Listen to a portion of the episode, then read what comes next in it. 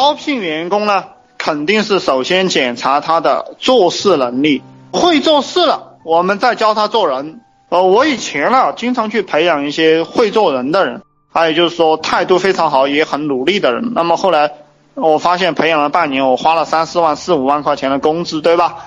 然后他并没有给我带来业绩，我就非常的后悔啊！我培养了这样的人，可能有七八个了，浪费了我很多钱。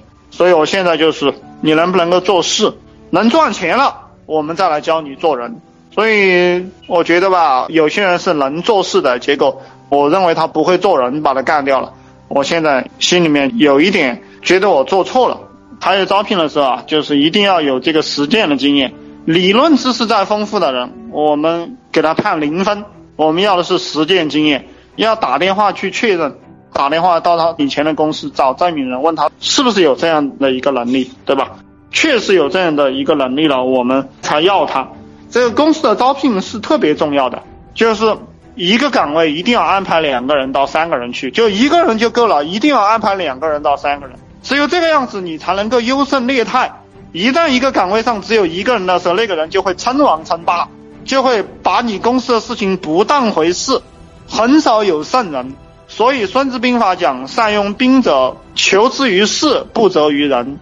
就是你一定要造成某种形式去获得战争的胜利。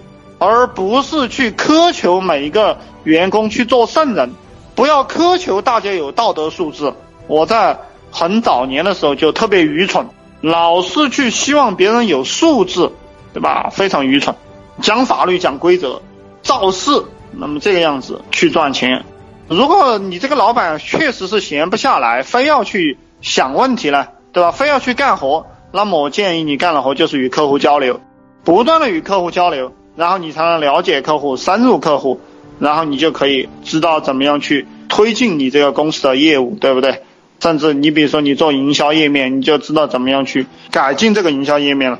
所以我建议有些老板，那么你没事你就去聊天啊，没事你就去跟客户聊天。我们做互联网，我们肯定有很多机会跟客户聊天了，对吧？没事你就去跟客户聊天，这个就叫以客户为中心。企业所有的方向啊，都是以客户为中心。所有的人事前台，对吧？程序员、你的工程师、你的设计师，他们都是为客户服务的。只有客户才给我们钱，所以我们为客户服务。谁给我们钱，我们就为谁服务。客户就是我们的上帝，对吧？客户就是我们的神，客户就是我们的魂。你变成客户这个肚子里的蛔虫了，他的问题你都帮他解决了，那么你就赚钱了。当两种思维哈，一种是猎杀思维，一种是服务思维。猎杀思维就是像原始人一样围猎你，就是想方设法把你干掉，然后把你的肉切回家去吃。那么猎杀思维对待客户就是想方设法把他钱弄出来放在自己包里，然后就不管了，对吧？这是猎杀思维。猎杀思维在中国也是可以做企业的，因为中国太大了，可以用猎杀思维。那么欧洲那些小国，它一般很少有猎杀思维，因为。他用猎杀思维的话传播开来，他就没有生意可以做了，所以他的法律也是抨击那些猎杀思维的。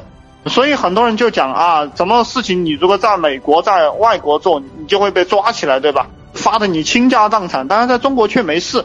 那么是不是中国的这个领阶层法律制是脑残呢？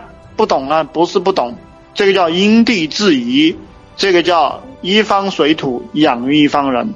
每个地方有每个地方的商业形态。你看，外国的互联网公司到中国的这个地方来竞争，所有的企业都败落了。搜索引擎，谷歌败给了百度，对吧？亚马逊卖书的败给了当当网，对不对？一杯一去败给了淘宝，对不对？什么 MSN 以前微软的 MSN 跑到中国来败给了腾讯 QQ，对不对？包括现在的滴滴打车，那个 Uber。他进来了，他也败给了这个滴滴打车，他一定会失败的，因为一方水土养育一方人。我们中国这个地方它是特殊的啊，是全球特殊的。那么当然，服务思维是可以在中国做大做强的，就是你就是把它当上帝去服务它，这个跟国外的这个呃很多公司的理念是相通的。